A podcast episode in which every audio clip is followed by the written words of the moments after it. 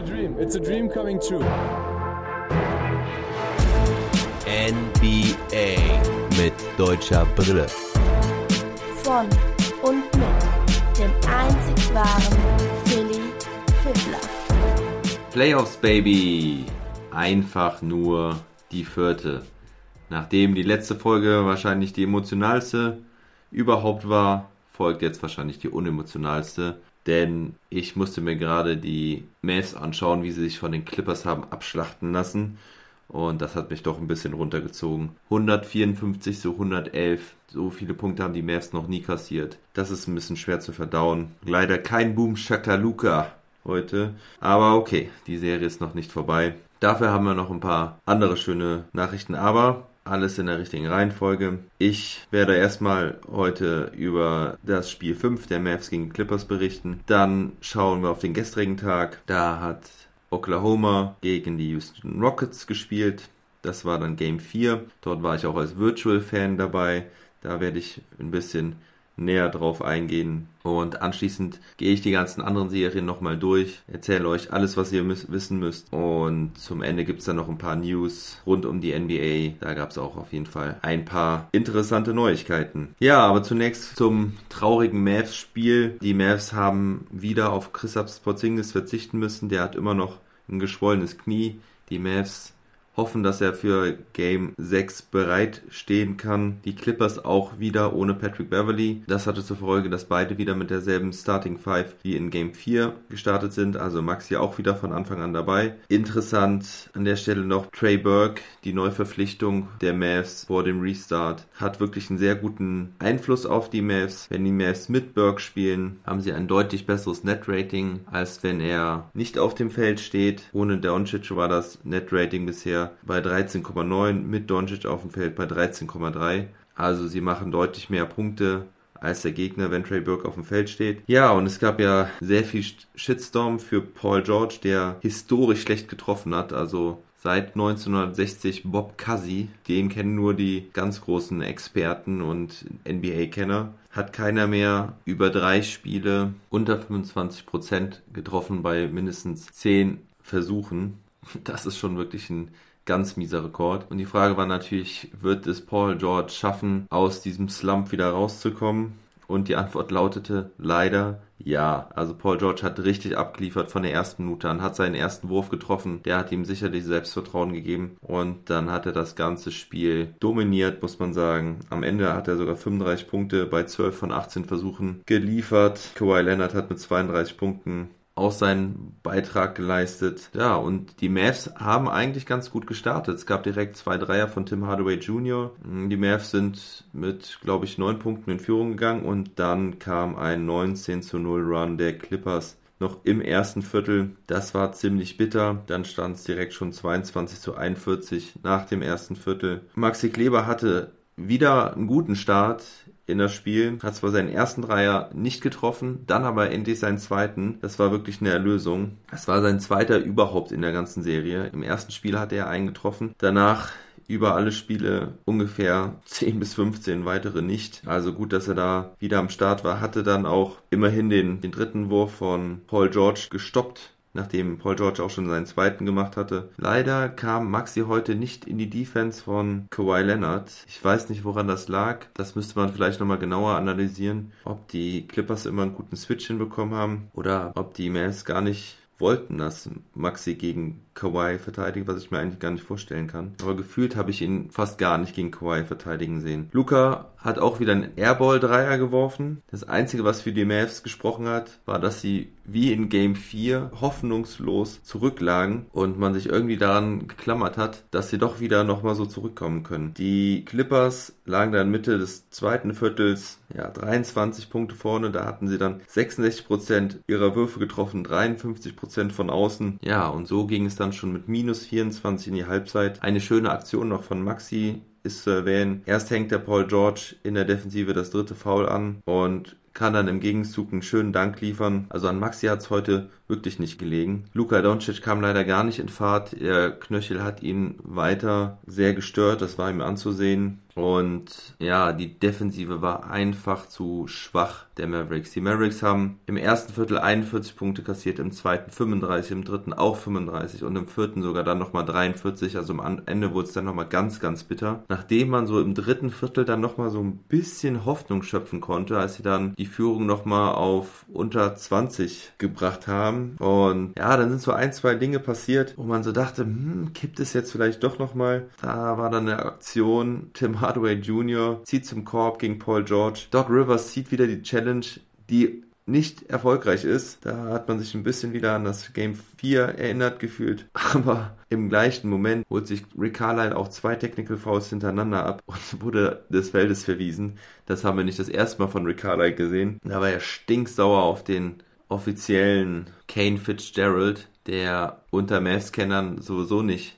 sehr gut zu den Mavs passt. Also da gab es schon in der Vergangenheit einige Spiele, wo wir uns über Kane Fitzgerald aufregen konnten. Nun ja, also Carlyle war dann raus und ja, dann war eigentlich dann auch so langsam klar, okay, das wird heute wirklich nichts mehr. Paul George hat weitergemacht mit dem, wo er im zweiten Viertel aufgehört hat, hat auch direkt erstmal wieder seine ersten zwei Würfe im dritten Viertel getroffen. Maxi hat dann noch einen Dreier eingestreut und anschließend einen sehr schönen Block gegen den zum Korb ziehenden Kawhi Leonard gemacht. Aber das sollte alles nicht gut gehen heute für die Mavs. Es gab dann noch eine ganze Schlacht an Technical Fouls. Tim Hardaway Jr., Luka Doncic, Marcus Morris, die bereits erwähnten zwei Technicals von, von Carlyle. Ja, und so hatten wir es dann, dass acht Minuten vor Schluss eigentlich schon die Garbage Time eingeleitet wurde. So konnten zumindest noch der Rookie George Reeves und Antonius Cleveland, der Two-Way-Player der Mavs, Minuten sammeln. Bei den Clippers gab es auch einige Spieler, die ihre ersten Playoff-Minuten sammeln durften. Montrezl Harrell durfte noch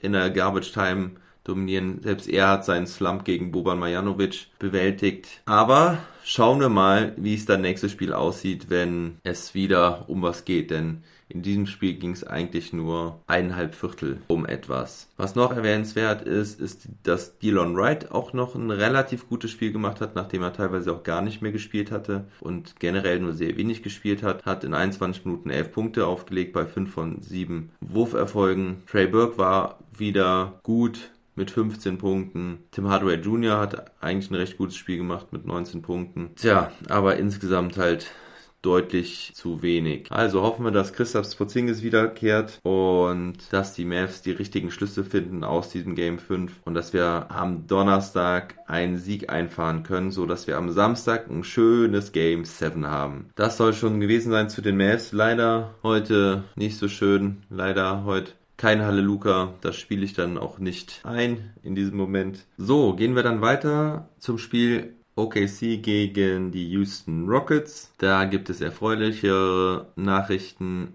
aus Sicht der Deutschen, denn die Thunder haben ausgeglichen gegen die Rockets. Da steht es jetzt in der Serie 2 zu 2. Ich war, wie schon angekündigt, als Virtual-Fan dabei. War auf jeden Fall eine interessante, lustige Sache. Finde ich sehr gut, dass die NBA sowas an den Start gebracht hat. Ich will euch kurz ein bisschen mitnehmen, was das bedeutet.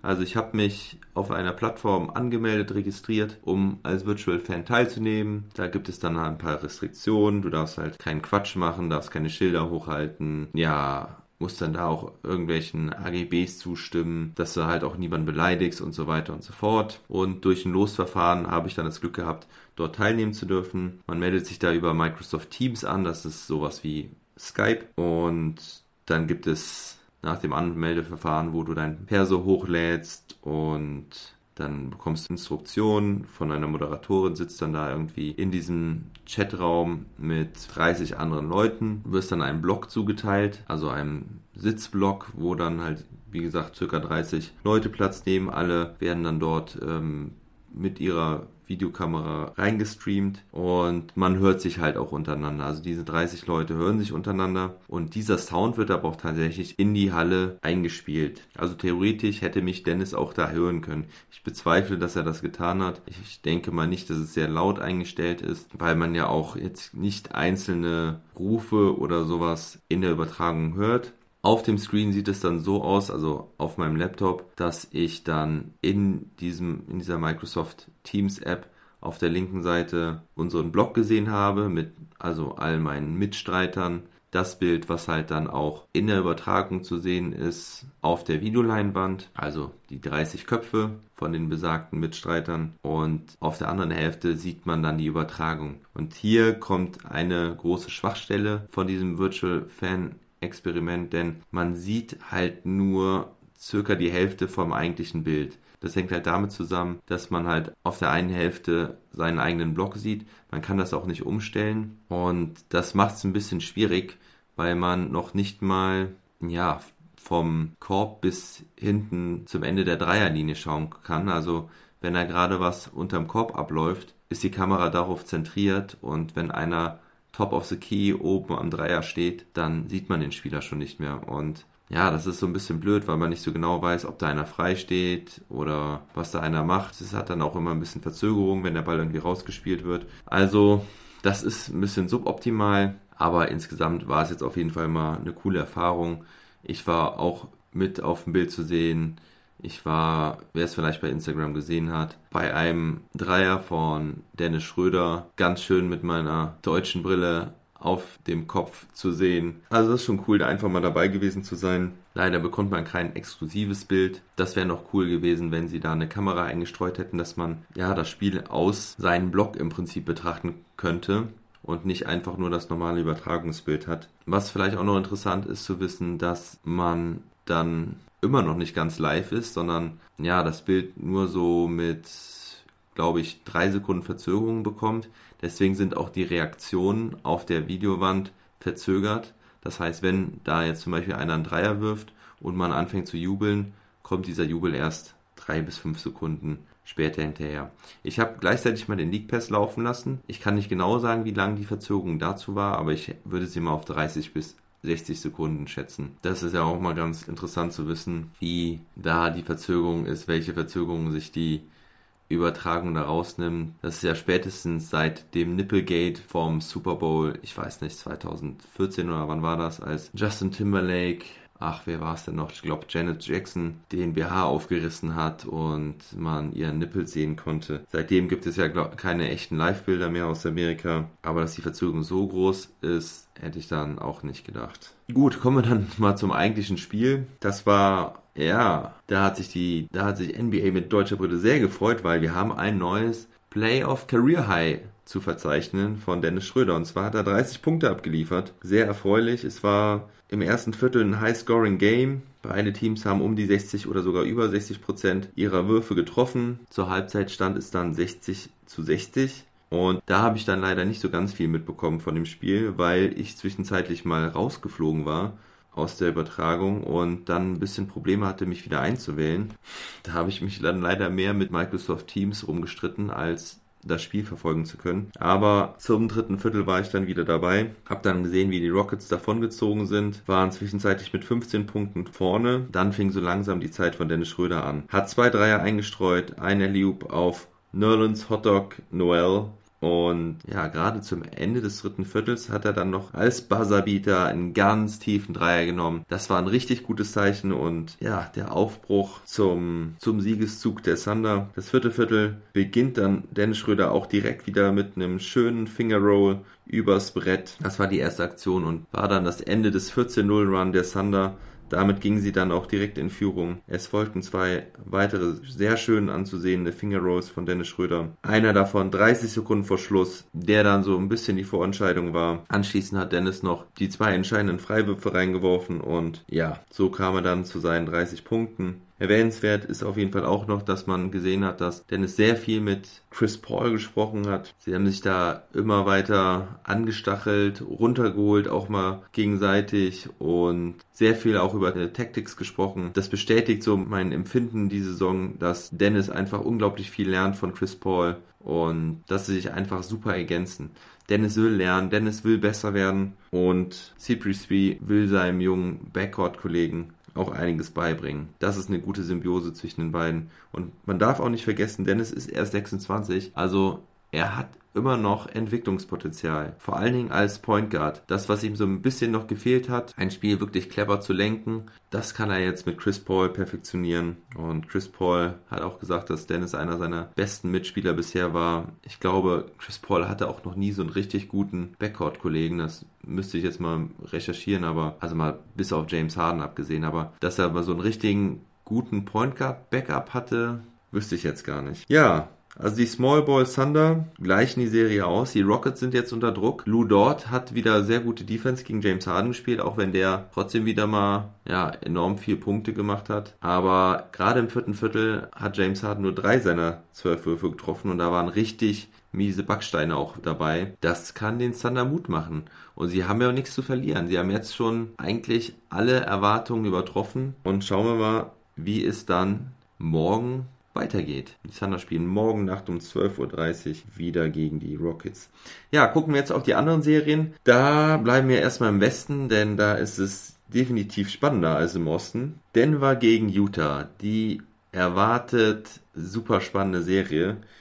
Es sah kurzzeitig schon danach aus, als könnte Utah vielleicht doch das Ding schneller beenden als erwartet. Sie haben nämlich das Spiel 3 und 4 gewonnen. Am Freitag war das bereits, wo Utah mit 2-1 in Führung gegangen ist. Mike Conley kam aus der kurzen Elternzeit wieder, hatte ja die Bubble verlassen, weil er Vater geworden war, kam zurück und hat direkt mal abgeliefert. 27 Punkte, Playoff Career High, 7 Dreier und die Utah Jazz schießen die Nuggets sowas mal von aus der Halle. Das waren 124 zu 87. Dann gab es am Sonntag nach dem Mavs-Spektakel nach der Halleluja-Session, als ich dann irgendwann mal schon langsam mich ins Bett verkrochen hatte, gab es eine epische Schlacht zwischen Donovan Mitchell und Jamal Murray. Das erste Mal, dass zwei Spieler in einem Spiel über 50 Punkte gemacht haben. Donovan Mitchell macht 51 Punkte, 4 Rebounds, 7 Assists. Jamal Murray macht 50 Punkte bei 11 Rebounds, 7 Assists und 9 Dreiern. Richtig stark. Conley hatte dann auch nochmal 26 Punkte.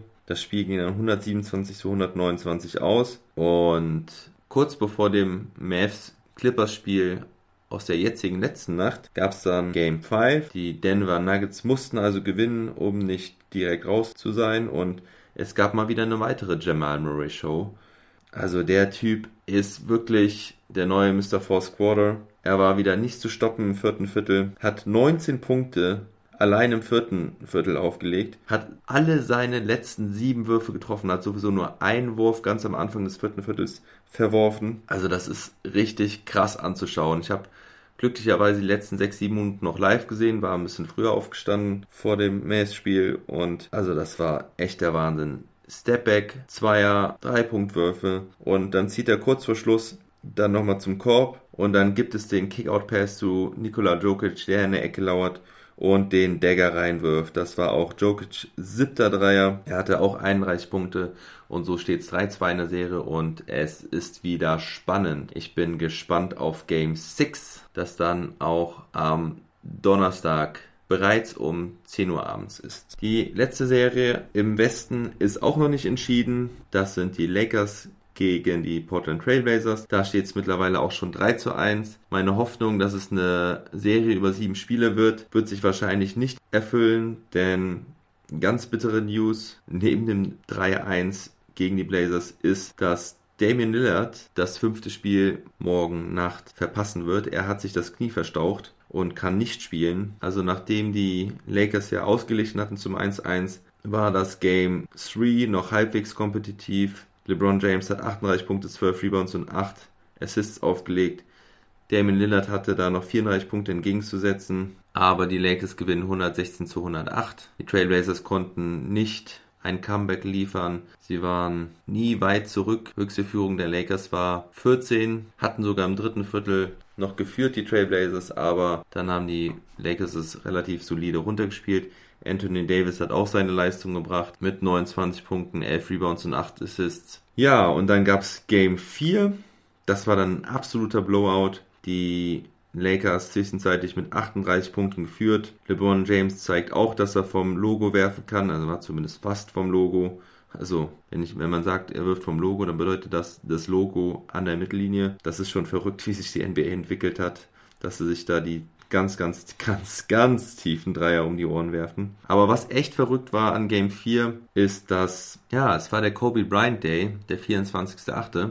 Der ist so offiziell benannt worden von der NBA. Er hatte ja die Nummern 24 und 8 in seiner Karriere getragen. Und was passiert im ersten Viertel? Es steht 24 zu 8 für die Lakers. Und LeBron James meinte schon, als er diesen Spielstand gesehen hat, von da an wusste er, dass Kobe Bryant auch in der Halle ist. Also, ich bin ja eigentlich eher ein rational denkender Mensch, aber es gibt so Sachen mit Zahlen, also wie es jetzt hier mit Kobe Bryant zum Beispiel ist, also 24,8, es ist einfach verrückt, dass sowas in so einem Spiel passiert. Mir kommen überall die Zahlen 41 und 14 entgegen, egal was ich mache, egal wo ich bin. Ja, das ist immer so meine, meine Verknüpfung zu Dirk Nowitzki, weil er diese Nummern getragen hat für die Dallas Mavericks und das deutsche Nationalteam. Natürlich achtet man immer mehr drauf, wenn, wenn man an sowas denkt, aber naja, nach diesem tragischen Tod von Kobe Bryant Anfang dieses Jahres ist das doch irgendwie eine schöne Geschichte. Rest in Peace, Kobe. So, dann gehen wir jetzt zum Osten. Und wie schon angekündigt, da ist es gar nicht so interessant gewesen wie im Westen. Denn wir hatten ja schon berichtet, dass die Celtics die 76ers gesweept haben am Sonntag. Die Raptors haben dann nachgelegt und haben auch den Nets die vierte Niederlage verpasst. Also die Brooklyn Nets konnten nicht eine weitere größere Überraschung nannten. Die Raptors einfach boxsolide mit guter Defense, einfach sehr guten Teamplay. Das Einzige, was jetzt Sorgen macht, ist Kyle Lowry, denn der ist nämlich umgeknickt und der würde den Raptors natürlich fehlen. Im anstehenden Matchup gegen die Boston Celtics. Diese Serie startet auch bereits schon am Donnerstag. Die hatten wir in unseren Previews ja auch schon so aufgemalt. Das wird auf jeden Fall eine spannende Serie. Diese gab es halt ja noch nie in der ganzen Playoff-Geschichte. Da sind wir gespannt, wie sich die Celtics mit Daniel Theiss gegen die Raptors schlagen werden. Die Milwaukee Bucks hatten ja das erste Spiel gegen die Orlando Magic verloren. Das war ein kleiner Wachrüttler für die Bucks. Ich glaube, das tat ihnen auch ganz gut. Seitdem cruisen sie durch die Playoffs, haben drei Spiele jetzt hintereinander gegen die Magic gewonnen. Da kann auch ein starker Nikola Vucevic nichts gegen machen. Der hatte richtig starke Partien, ich glaube fast jede Partie mit über 30 Punkten. Aber ohne Mobamba, Jonathan Isaac, Michael Carter Williams, Aaron Gordon fehlt den Magic halt was. Also das können sie nicht kompensieren.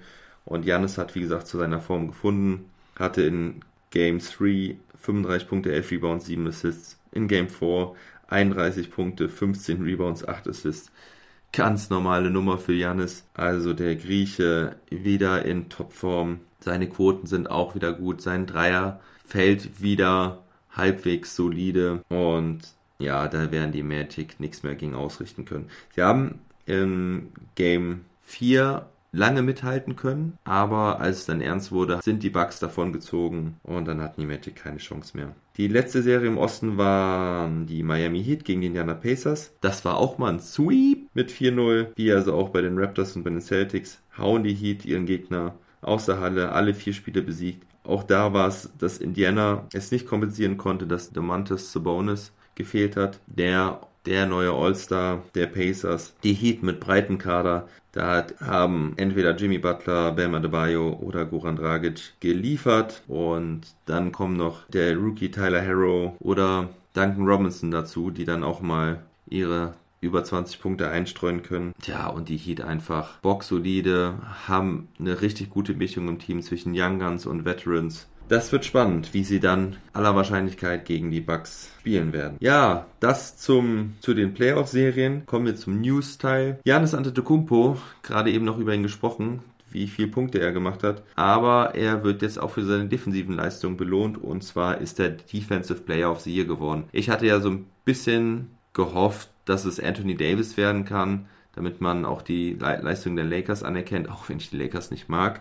Aber ja, ich bin immer so ein Freund davon, das ein bisschen zu verteilen. Das hatte ich auch schon ein paar Mal erläutert. Aber eigentlich muss man auch sagen, wenn man sich die Zahlen anschaut, wenn man sich den, wenn man sich die Defense der Bucks anschaut, beste Defense der Liga, dann muss es eigentlich schon auch Janis Antetokounmpo werden. Das Ergebnis war auch sehr, sehr klar und herzlichen Glückwunsch an Janis. Ich denke auch, dass er den MVP-Titel bekommen wird und damit dann MVP und Defensive Player of the Year zusammen wird. Weitere News ist, dass Brad Brown, der Trainer von den Philadelphia 76ers, gefeuert wurde. Der Sweep von den Celtics war dann doch zu schlecht. Brad Brown hatte ja Ben Simmons gefehlt in den Playoffs. Al Horford konnte über die Serie, über die ganze Saison eigentlich nicht in Leistung bringen. Und Joel Embiid hatte ja schon gesagt, dass er nicht weiß, wie es weitergehen wird bei den 76ers. Da wurde schon spekuliert, ob er vielleicht sogar getradet wird nach dieser Aussage.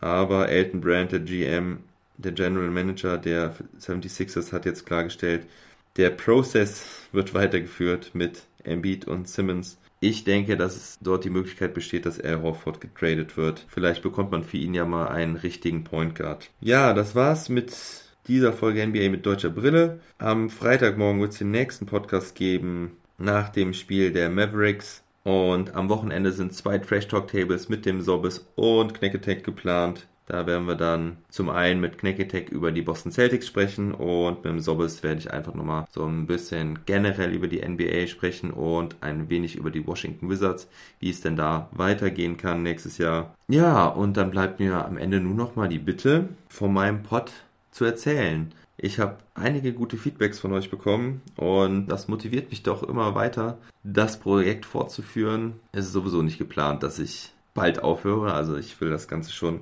auf jeden Fall langfristig aufziehen. Denke gar nicht erst, es irgendwann überhaupt zu beenden. Und wie ihr mir dabei helfen könnt, das Ding weiterzuführen, ist teilen, reposten bei Instagram, Facebook, Twitter, wo auch immer. Helft mir dabei, dass auch andere von meinem Podcast erfahren. Und ja, apropos Insta Instagram, Facebook und Twitter, da werde ich demnächst auch nochmal das gute Sparschwein posten, damit es dort mal ein paar Vorschläge hageln kann, wie denn das Sparschwein benannt werden soll. Und das wird dann über das Wochenende in den Trash Talk Tables getauft. Alles klar, Leute, dann wünsche ich euch einen schönen Mittwoch und denkt immer daran, never stop ballin'.